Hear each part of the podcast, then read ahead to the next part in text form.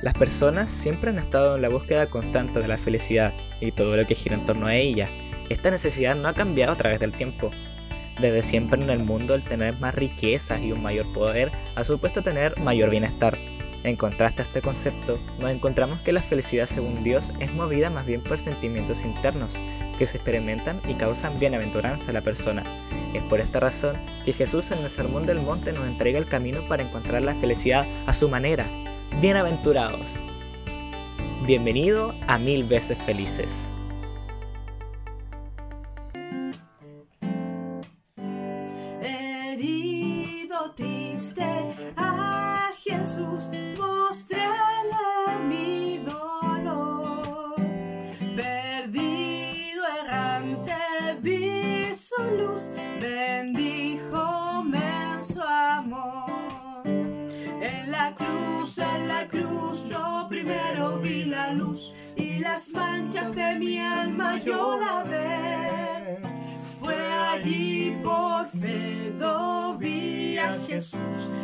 Siempre feliz con él seré.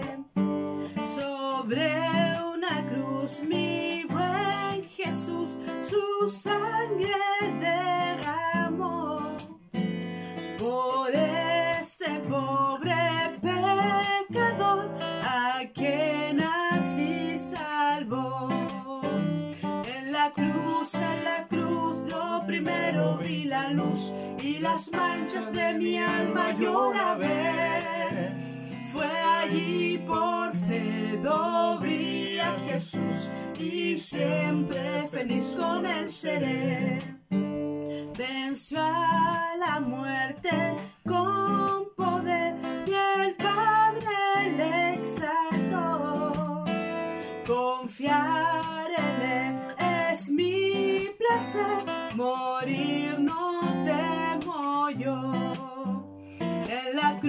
en la cruz, yo primero vi la luz y las manchas de mi alma yo la ve. Fue allí por fe vi a Jesús y siempre feliz con él seré. Aunque él se fue conmigo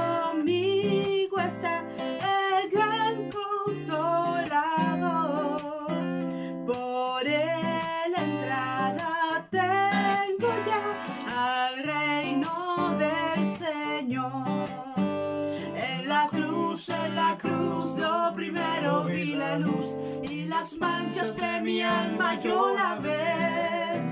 Fue allí por fe vi a Jesús y siempre feliz con él seré. Estrofa. Vivir en Cristo me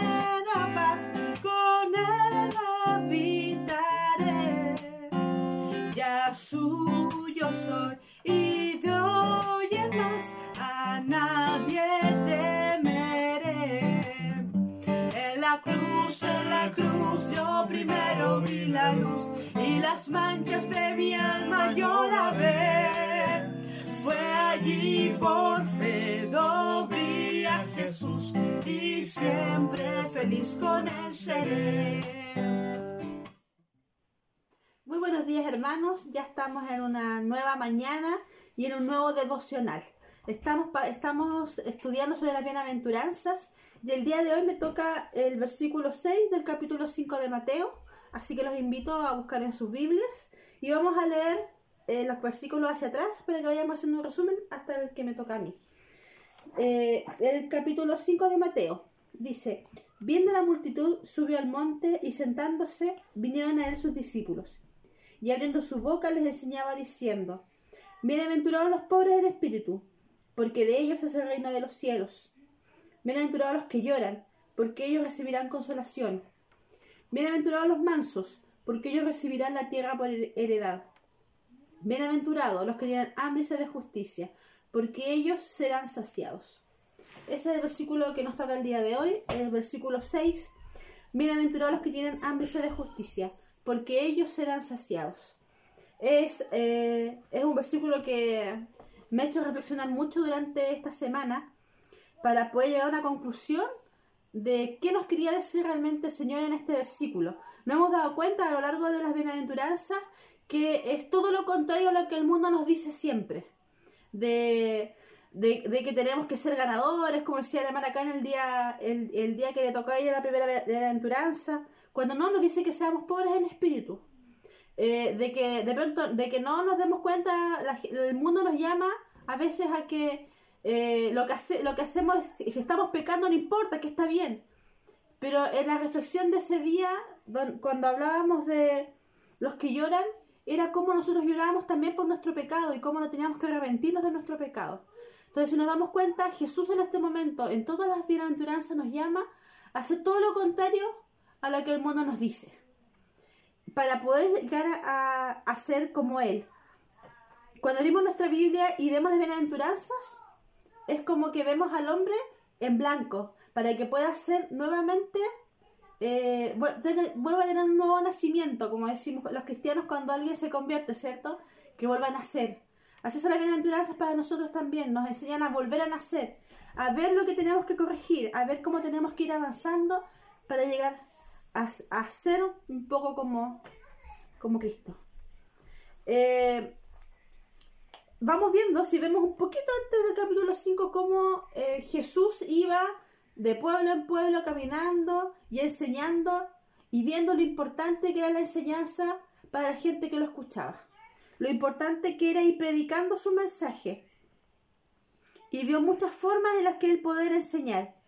Y encontrar la forma de encontrar la, felicidad. Aquí en, el, en la bienaventuranza nos da ocho formas diferentes de cómo encontrar la felicidad a la manera de Dios. Porque la manera del mundo es muy distinta, la manera del hombre es muy distinta a la manera de Dios. Y esa es la que nos quiere a nosotros. Encontramos la felicidad a su manera. Pero para seguir esa felicidad tenemos que pagar un precio. Y a veces nuestro carácter nos impide pagar ese precio. ¿Cómo es pagar el precio? Doblegar nuestro carácter, dejarnos moldear por Dios, cambiar nuestros pensamientos, nuestros malos pensamientos, cambiar los hábitos que nos alejan y que no, y que no le agradan a Dios. Y, pero, ¿qué es el hambre y la sed de justicia? Cuando hablamos de, hablamos de hambre y sed de justicia, es la justicia de Dios, de ser más justo, de ser como Dios, de querer ser lo que Dios representa. Hablamos de la re- rectitud moral de Dios. Cuando hablamos de hambre y sed, hablamos de los que tienen una pasión por ser puros, por ser rectos, por ser santos y por ser íntegros. Es una pasión que lleva al hombre por ser, como yo le decía, puros, santos, rectos e íntegros. Esta hambre nos no, nos, no nos debería dejar tranquilos. El hombre que, que, tiene hambre y de justicia no está tranquilo y, va todos los días buscando esta, esta rectitud de Dios. Si ven a mis hijos pasar, entenderán que tengo tres y que pasan atrás mío, rapidito corriendo detrás mío hacia- porque están jugando o algo así. Pero no nos distraigamos del tema. Como yo les decía, son por los que tienen pasión, por ser puros, santos, rectos e íntegros. Eso es tener hambre y sed de justicia. Los- estos, estos hombres o estas, y estas mujeres no quedan tranquilos y todos los días buscan la rectitud de Dios.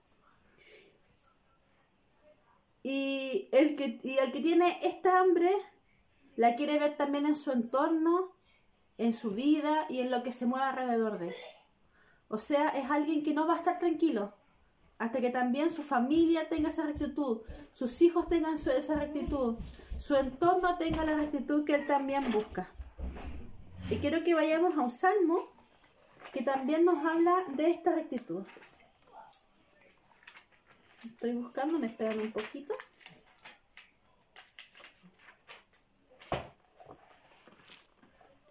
Dice, el Salmo 84 nos habla del anhelo, de, la- de ese anhelo que tiene el, hombre por Dios. Dice, cuán amables son tus moradas, oh Jehová de los ejércitos. Anhela mi alma y aún ardientemente desea los atrios de Jehová. Mi corazón y mi carne cantan al Dios, al Dios vivo. Entonces, ¿qué quiere decir? que todo nuestro ser anhela a Dios. Todo, dice mi corazón y mi carne. O sea, no es algo solo, está todo conectado buscando a ese Dios vivo. Y dice, y, lo anhelan. Y ese, eh, eso es lo que nos quiere decir a lo que está conectado el versículo de Mateo. Es una búsqueda continua. Es una búsqueda que no termina. Hasta que el Señor lo llama a su presencia, este hombre va a buscar la rectitud de Dios. Y va a luchar por tener esa rectitud. Eh, algo que tiene importante este, la forma en cómo se ha escrito este, este parte de la Biblia es el tiempo verbal en el que está entregado. Y es el tiempo verbal acusativo de beber y comer.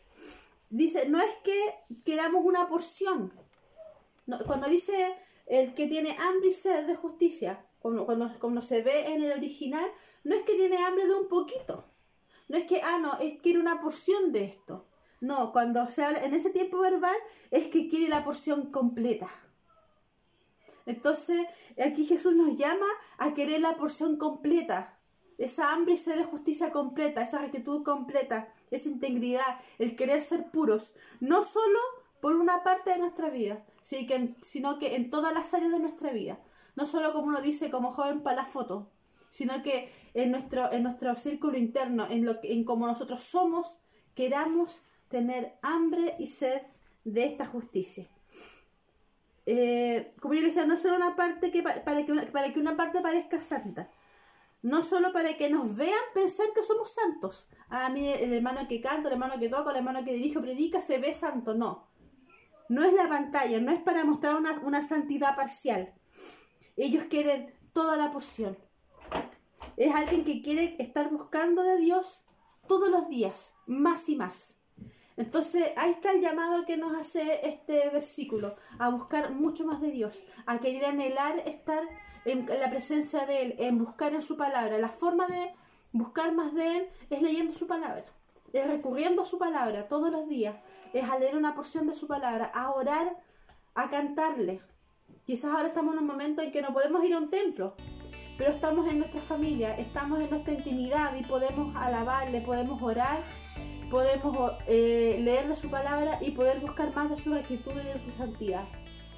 Así que hermanos, los insto a que tengamos esta hambre y esta sed.